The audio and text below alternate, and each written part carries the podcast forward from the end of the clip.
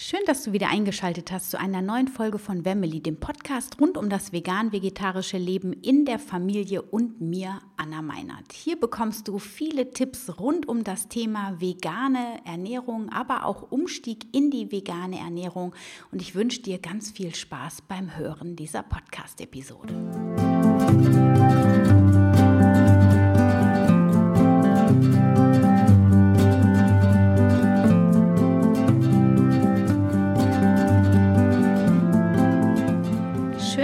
Heute wieder eingeschaltet hast zu einer neuen Podcast-Episode von mir. Und ich möchte dir vorstellen, dass ich in den nächsten zehn Episoden eine Reihe mir überlegt habe, die immer wieder mit den Worten anfängt, Schritt für Schritt. Heute geht es um Schritt für Schritt vegan werden oder sich pflanzlicher ernähren, passend zum Veganuary. Und in den nächsten folgenden neun Episoden gibt es dann so Themen wie Schritt für Schritt gesünder essen, Schritt für Schritt gesund abnehmen, Schritt für Schritt zuckerfrei, Schritt für Schritt mehr Selbstliebe, Schritt für Schritt gelassener und so weiter und so fort. Und ich freue mich sehr auf diese Serie und bin gespannt, wie sie bei dir ankommt kannst mir gerne Feedback senden dazu. Du kannst mir auch gerne ähm, Anregungen, Anregungen geben oder Tipps, was du dir noch wünschst. Da freue ich mich auch immer, wenn ihr mir Vorschläge gebt, was euch so interessieren würde. Und heute geht es also im Zuge des veganen Januars darum, Schritt für Schritt in die vegane Ernährung einzusteigen. Und ich weiß nicht, wo du genau stehst oder wo deine Familie genau steht. Ähm, möglicherweise hörst du den Podcast eben, weil du schon vegan bist und dir noch mehr Informationen für eine sichere vegane Familienernährung reinziehen möchtest. Möglicherweise bist du aber einfach auch der veganen Ernährung nur aufgeschlossen und hörst dir die Folgen an, weil dich das ganze Thema interessiert. Und dann ist diese Folge absolut spannend für dich, weil ich dich heute inspirieren möchte, ganz undogmatisch und wirklich in deinem ganz eigenen Tempo dich noch mehr der pflanzlichen, der rein pflanzlichen Ernährung zu öffnen. Denn ich weiß selber, wie das ist, wenn ich mir etwas vornehme und da unheimlich viel Druck hinter ist, immer dieses Müssen, weil wir müssen schon unglaublich viel was im Außen aus gesellschaftlichen Gründen im Augenblick sowieso noch mehr als sonst, was wir tun müssen, aber auch was wir so an Rollen erfüllen müssen oder glauben erfüllen zu müssen.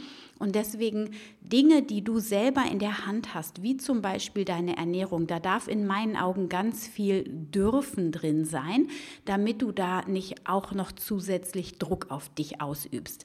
Und deswegen lade ich dich ein, wenn du Lust hast oder wenn du auch dein Umfeld ja inspirieren möchtest mit einem sanften Einstieg in eine pflanzlichere Ernährung, dann kannst du gerne diese Podcast Folge mit ihnen teilen, sofern sie dir gefallen hat, um dein Umfeld zu inspirieren.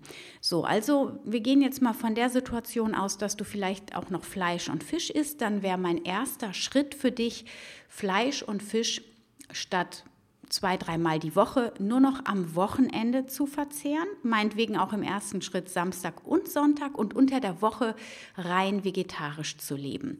Du kannst dann das Wochenende von viermal im Monat auf zweimal im Monat reduzieren im zweiten Schritt und dann sogar auch noch auf einmal im Monat, sodass du nur noch an zwei Tagen im Monat Fisch und Fleisch isst und den Rest über vegetarisch.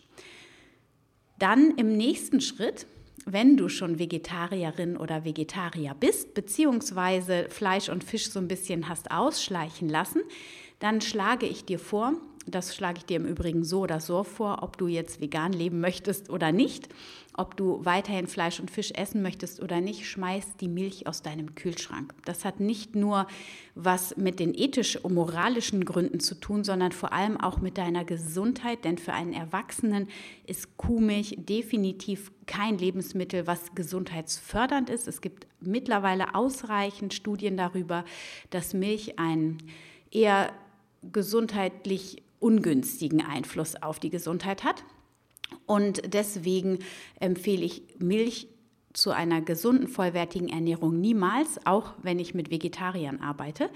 Ähm, genau, also Milch raus aus dem Kühlschrank und geh mit offenen Augen und mit einem offenen Herzen mal durch die Supermarktregale, selbst in konventionellen Supermärkten gibt es mittlerweile unglaublich viele Pflanzendrinks.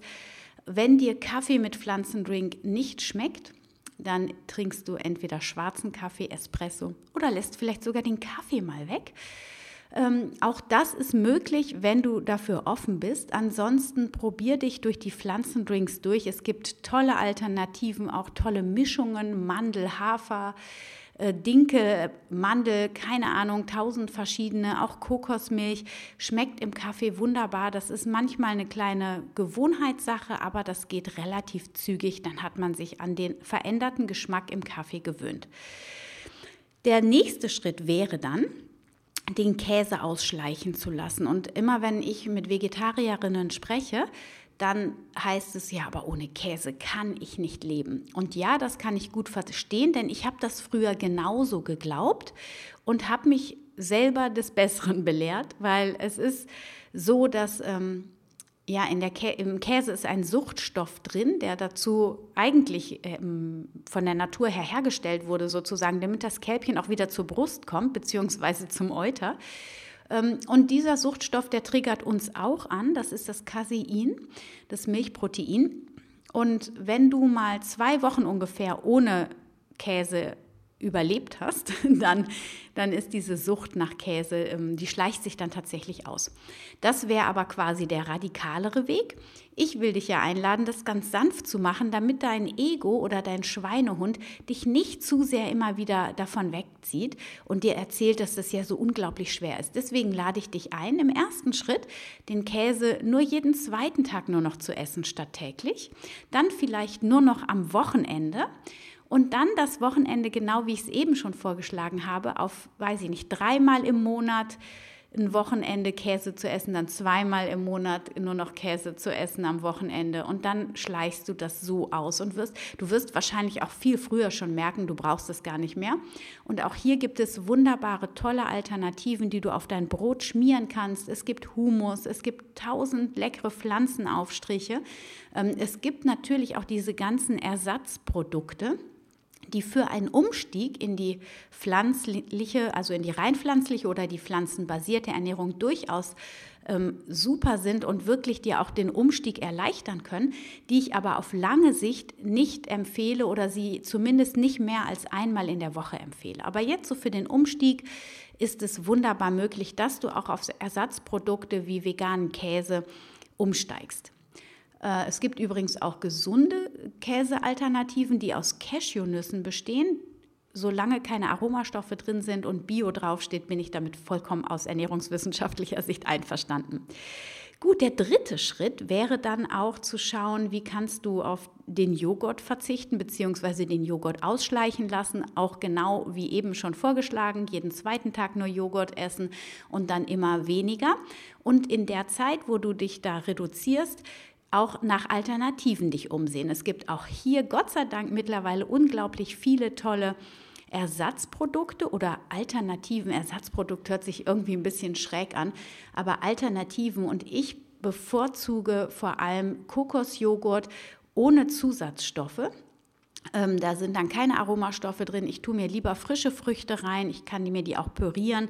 Gefrorene Früchte sind manchmal sogar süßer als die, wenn man sie frisch isst und die dann unter den Kokosjoghurt ähm, hinuntergehoben sozusagen oder untergerührt. Ja, dann hast du eine wunderbare, gesunde Alternative zu Kuhmilchjoghurt. Ja, das sind so meine Hauptschritte.